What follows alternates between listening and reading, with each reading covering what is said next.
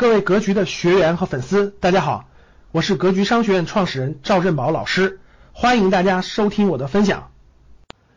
那就是经济危机了，连内需消费这条路都没有，老百姓没有钱消费。那你们知道多少工厂要倒闭吗？多少工厂要倒闭，多少工人要失业？你们你们很多人的，你们很多家庭都会受到影响的，那就是真的是经济危机了。所以，任何事物都是有利有弊的。当我们应用这种方法的时候，它是有边界的，用到一定程度就不能再用了。再用的话，越来越多的人不敢消费，越来越多的人不消，多少企业就会倒闭了，真的是倒闭，那就真真正正的是经济危机了，那就不是金融危机了。所以，各位，今天为什么要降杠杆？你知道为什么要降杠杆吗？其实。就是化解未来更大的经济危机。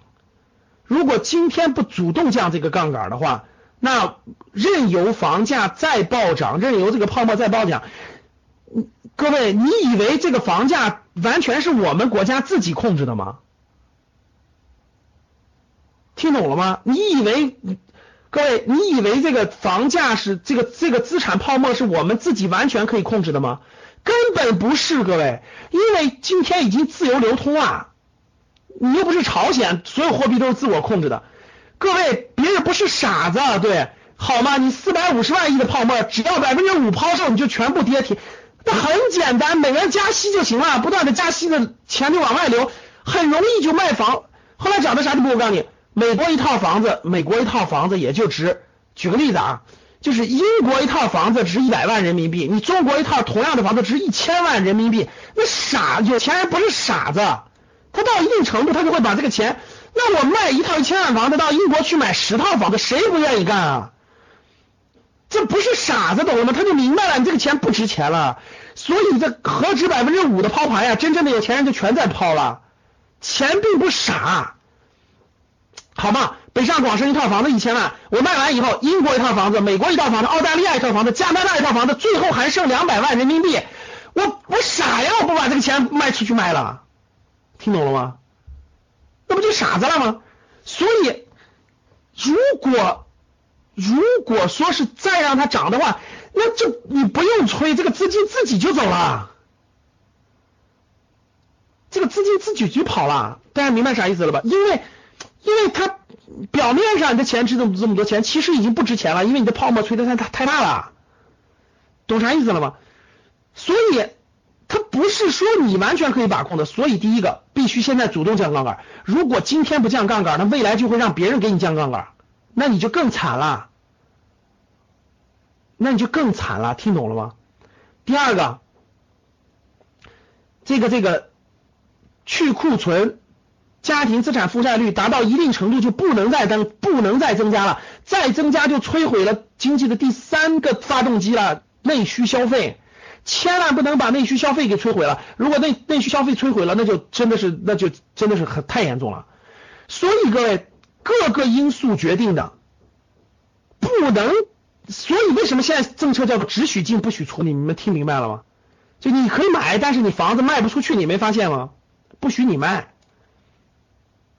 所以你卖不出去，你房子不能卖，房子是不允许卖的。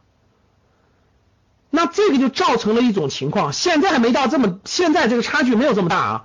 我指的是，如果再把这个泡沫再往上吹，再往上吹的话，那就有问题了。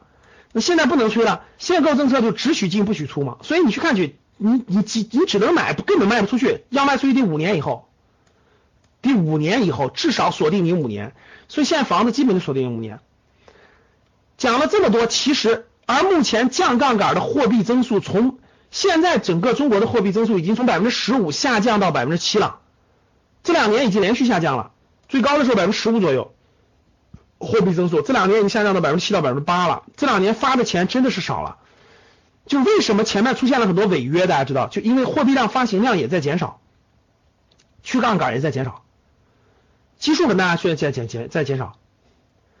货币低增时代，各位现在比较明确，货币如果中国未来你敢确认货币是低增时代，就货币不大量增加了，那我可以明确告诉你，房地产失去将会失去投资价值。我再重复一下，如果货币进入低增时代的话，那房地产将失去投资价值，这是必然的。所以现在你你要论证的就是货币未来是低增还是高增，这是非常非常关键的因素。通过国内的情况看，现在货币是不可能再增了，再增再增这个泡沫风险太严重了，严重到不可控制了。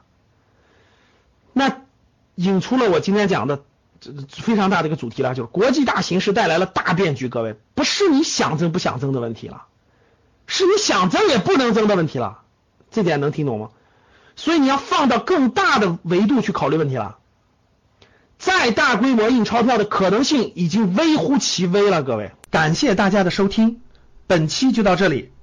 想互动交流学习，请加微信二八幺四七八三幺三二二八幺四七八三幺三二，欢迎订阅收藏，咱们下期再见。